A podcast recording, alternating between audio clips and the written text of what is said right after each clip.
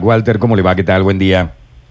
Buen día, Beto, un gusto. Bueno, igualmente. Había muchas cosas para hablar en relación al tema porque es como que la gente empieza a ponerse nerviosa, ¿no? Los papás y todo el mundo, porque todo esto se va haciendo muy largo. Arrancamos con el tema de las colaciones, que parecía una cosa, a ver, criteriosamente que había que, que habilitar con todos los cuidados. Finalmente se tomó esta decisión, va a haber colaciones para sexto año, va a haber colaciones para sexto grado, que es un hito en la vida de todo lo que nos educamos, ¿no? Todos recordamos ese momento.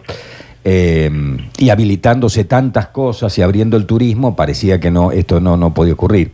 Ahora, el nuevo desafío es saber, Walter, cómo y cuándo empezarían las clases. Yo ya no digo, como algunos este año, que vuelvan cuatro o cinco días, me parece un despropósito por toda la logística, los transportes escolares y toda la historia. Ya nos acostumbramos a esto, ¿no? Pero para el año que viene. Sí, Beto, todo indica de que la, la normalidad o por lo menos la posibilidad de una presencialidad eh, va a ser viable en el año 2021. Eh, ayer el ministro de Salud y la secretaria de Salud dieron el informe sobre la situación epidemiológica de la semana 46, marcaron el descenso eh, en relación a la semana 43, que fue ese pico de contagios, de casos letales, donde Córdoba, bueno, vivió esta situación de riesgo y donde también se tuvieron que aplicar medidas de restricción.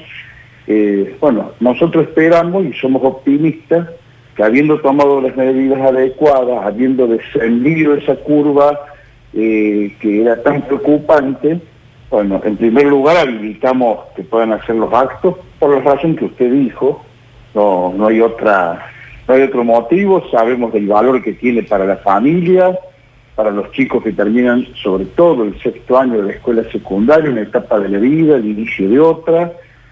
Nosotros estábamos aguardando, como corresponde a, a, un gobierno que la autoridad sanitaria nos habilite para este diálogo, así que darle la tranquilidad a las familias de que eh, pueden hacer, no todas las escuelas, ¿eh? la escuela que opte por hacer el acto ahora en diciembre, entre el 10, entre el 9 de diciembre y el 20 de diciembre van a poder hacer el acto, está el protocolo, otras escuelas van a hacer el acto el año que viene, algunas en marzo, otras en abril, eh, algunas ya han decidido hacer actos virtuales y eso nos parece correcto, y las que van a hacer acto presencial ajustadas a protocolo. Y el año que viene si contamos, como también ayer expresado el ministro de Salud, con la posibilidad de una vacuna, con la decisión de la provincia de adquirir mayor cantidad de vacunas que las que probablemente nos toque en porcentaje de las que compre la nación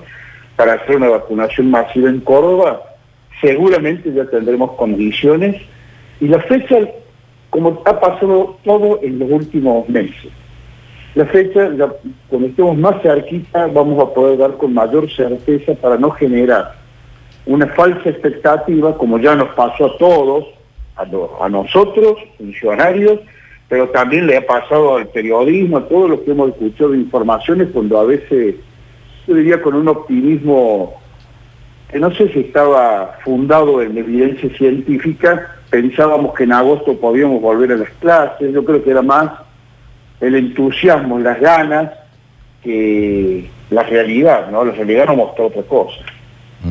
Sí, bueno, esto tuvo que ver, eh, estábamos en el día a día con el diario de lunes, por allí es más fácil, ¿no? Pero tuvimos una cuarentena eterna en Argentina, arrancamos muy temprano cuando no había casos y pensamos que en agosto iba a terminar y el pico vino en octubre, como usted decía, y ahora empieza el amesetamiento y la caída de los casos. Ahora, ¿no sería bueno decir, el 3 de abril empiezan las clases? Para todo el mundo. Y si esto lamentablemente no se soluciona y hay un rebrote, y bueno, habrá tiempo para decir, señores, están toda la cama ocupada, no podemos empezar, pero hay un horizonte por lo menos, porque hay mucha ansiedad con respecto al tema del inicio de clases. Sí, lo vamos a hacer nosotros en los próximos días estábamos esperando esta situación donde podemos tomar con mayor previsión. Vamos a anunciar cuál es el calendario del año 2021 eh, ya por, lo pronto ya sabemos algo, que nosotros extendimos el ciclo lectivo 2020 para las escuelas primarias, para los chicos de sexto grado, hasta el 20, hasta marzo del 2021. Y para los eh, estudiantes de escuelas secundarias, hasta marzo-abril del 2021. Esto es lo primero que hay que dejar claro, que lo comunicamos hace ya varios meses. El inicio de las actividades con los nuevos cursos seguramente va la semana que viene a más tardar o 10 días van a tener la fecha, la vamos a dar sujeta a situación epidemiológica, pero sí la van a tener, no tenga duda de eso. Porque eso me parece que tener un horizonte es importante, ¿no? mira, Víctor, normalmente todos los años, en, esta fecha estamos anunciando el calendario escolar del año siguiente. Bueno, este año, por las razones que ya hemos conversado, eh, o que he expresado, bueno, lo vamos a demorar unos días porque estábamos esperando ver una serie de situaciones. Así que los próximos días van a tener ese calendario. ¿Y ese comienzo podría ser similar al comienzo de otros años, o sea, en el mes de marzo? Vamos a tratar que sea así. Nuestra idea es ir recuperando la mayor normalidad posible, porque eso nos permite a todos planificar, organizar la vida, tener certeza. El sistema educativo siempre se ha caracterizado con su calendario de marcar hitos que organizan a la sociedad, así como en algún momento eh, se nos solicitó a todos los ministros de Educación considerar el periodo de las vacaciones de las familias para poder poner la fecha de inicio de y eso implica todo un movimiento que afecta a miles de personas, eh, bueno, con ese mismo efecto vamos a actuar ahora de decir, bueno, a ver, ¿cuál sería la normalidad para que todos se organicen? Así que seguramente va a ser como usted dice. Mm. Hoy es título de, tapa en el diario La Voz del Interior que Córdoba proyecta vacunar a un millón cien mil cordobeses entre enero y febrero. Por supuesto, si todo anda bien, si llegan las vacunas, si ANMAT autoriza las vacunas, etcétera, etcétera. Pero ya están laburando, hablábamos con el doctor Pisi el otro día, la Universidad eh, Nacional de Córdoba, el Ministerio de Salud, un enorme operativo para poder vacunar a mucha gente en relativamente poco tiempo, fundamentalmente los grupos de riesgo. Porque hasta ahora, Walter, lo que se decía es los chicos no pueden ir a clase porque después vuelven a casa y contagian a sus abuelos, a las personas de la familia que son grupo de riesgo y esto puede llegar a ser un desastre sanitario. Pero ahora UNICEF, la eh, eh, Organización Mundial de Salud y la Organización Panamericana de la Salud aconseja que vuelvan las clases. O sea, hay que reconocer que esto es ahora, antes no lo decían, pero ahora lo dicen. No, lo que es más, decían lo contrario. Sí, decían lo contrario. la humanidad ha estado aprendiendo mientras enfrentaba el COVID-19. El mundo científico ha estado aprendiendo mientras eh, transcurría toda esta situación. Por eso a mí yo te agradezco la racionalidad de este enfoque, porque si no pareciera que antes no se dijo nada y a veces hay una demanda, puede ser en el caso de educación, pero también en otros ámbitos, de que ¿por qué no se hace tal cosa? Bueno, porque para hacer tal cosa hay que hacerlo sobre base de información científica. Y el problema es que los científicos, en este caso del ámbito de la salud, están trabajando en el día a día y van adquiriendo conocimiento y lo van transmitiendo eh, de a poco. Además, la OMS, eh, la Organización Mundial de la Salud, hace una recomendación general, bienvenida, pero cada uno de estos aspectos luego tiene que ser confrontado con las realidades de cada país. No es lo mismo países de Europa donde los sistemas sociales, de, la situación económica y de la mayoría de la población, de los sistemas de salud, donde ciertas disciplinas sociales se respetan, a países donde tenemos, podemos tener alguna debilidad en todos esos aspectos y, vuelve distinta la aplicación de una norma. Entonces, hay que tomar eso, yo me alegro de ese comentario, lo que digo no es que porque lo dijo alguien en Ginebra, en todo el mundo tenemos que salir disparados a hacerlo del mismo modo. En cada lugar ahora viene el análisis y la aplicación de lo que se recomienda. Así que para nosotros sigue siendo principal la palabra de las autoridades nacionales y provinciales en materia sanitaria. Ministro, recién eh, Beto hablaba de, esta campaña de, vacunación que se podría dar entre enero y febrero. Eh, ¿Han hablado algo? ¿Serían parte las escuelas de, esta campaña como, como espacio, como lugar para poder vacunar a los vecinos? Lo está analizando el Ministerio de Salud. al respecto les pido disculpas, no me quiero meter en una cuestión que puedo decir algo incorrecto porque lo está analizando la autoridad de aplicación. pero sí también le puedo decirle que una de las prioridades de población a vacunar es también la población docente para poder encarar esto que está diciendo de esto de, la presencialidad. Eso es lo máximo que he conversado con el ministro de Salud. Lo otro los derivo al ministro Carlos. Con respecto a los actos de, colación, eh, ¿puede ser que la sugerencia es que lo que se haga en este año sea fundamentalmente para los chicos que terminan el secundario y los que terminan sexto grado, si se puede trasladarlo directamente al año próximo? Así es, así es. Yo digo, todos tenemos que colaborar.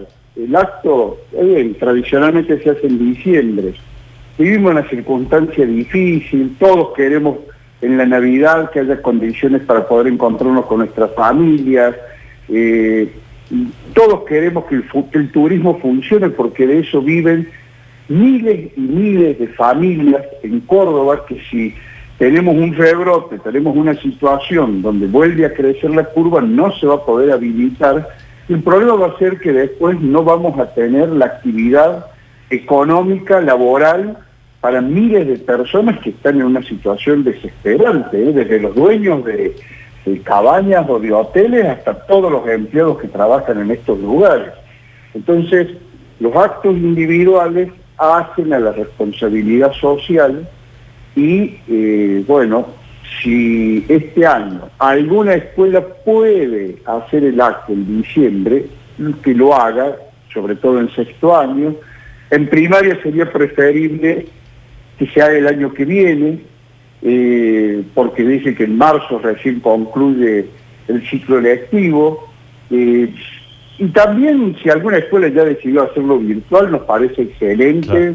Nosotros en esto le vamos a decir a cada uno, miren su realidad, cumplen con el protocolo si lo van a hacer presencial y nosotros iremos autorizando. A partir de la semana que viene vamos a receptar propuestas de las escuelas con la aplicación del protocolo que lo vamos a comunicar hoy mismo.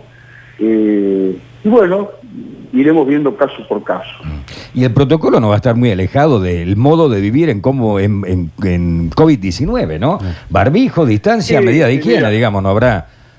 No, no, no, mira, una, eh, para ser eh, breve, una sección con un alumno, con dos acompañantes a lo sumo para el acto, no más de una hora, en espacios de aire libre o semicubiertos. Hay muchas escuelas que tienen, lo voy a decir eh, en términos generales, un patio, una canchita de básquet techada, sin paredes. Bueno, eso se considera también el aire libre.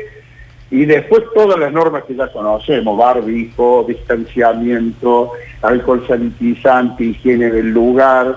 Bueno, todo lo que hacen las familias en su propio hogar o en los ámbitos laborales está en el protocolo claramente detallado. Ministro, otro de los temas eh, guarda relación con la infraestructura de las escuelas, digamos. Vamos a tener presencialidad el año que viene, es una gran noticia, y ayer ya algunos abrían el paraguas. ¿Estarán las escuelas después de un año cerradas? Viste que cuando vos dejás una casa cerrada, todos los, todos los que tienen una casita de fin de semana y estuvieron ocho meses sin ir fueron, se, encontraron con un desastre. ¿Eh? El patio un desastre, el, pasto un desastre, las plantas quemadas por la sequía, algún vidrio roto porque alguien anduvo por allí, en fin. Eh, ¿Se está haciendo ya un chequeo de las escuelas para que no tengamos inconvenientes en ese sentido?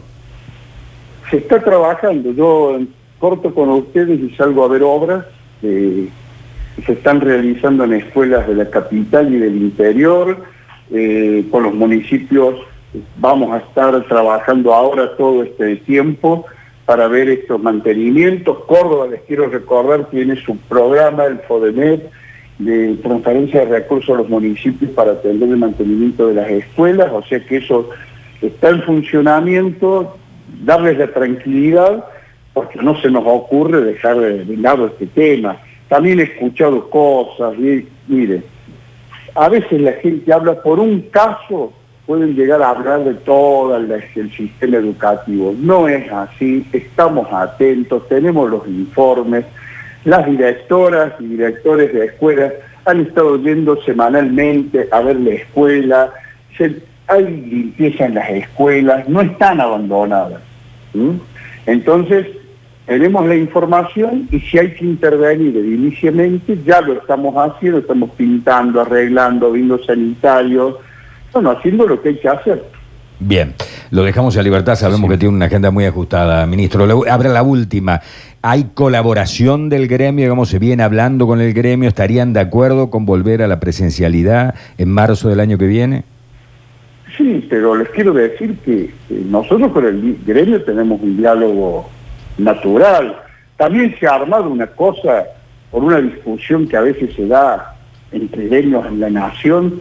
Nosotros lo que hemos visto por parte del gremio de Córdoba, de los gremios de Córdoba, es una actitud de colaboración. Por supuesto que solicitan lo que tiene que solicitar un gremio, que no haya riesgo para la salud de los docentes, pero no, no hay una actitud militante en contra de que haya clases. Yo creo que todo docente está expectante de poder volver a clase, porque la educación remota ha sido un esfuerzo enorme, que vuelvo a agradecer a través de ustedes, a todos los docentes, porque nosotros nos preparamos para la presencialidad, no para la virtualidad. Entonces, eh, nuestro métier, nuestra expertise se da en el aula.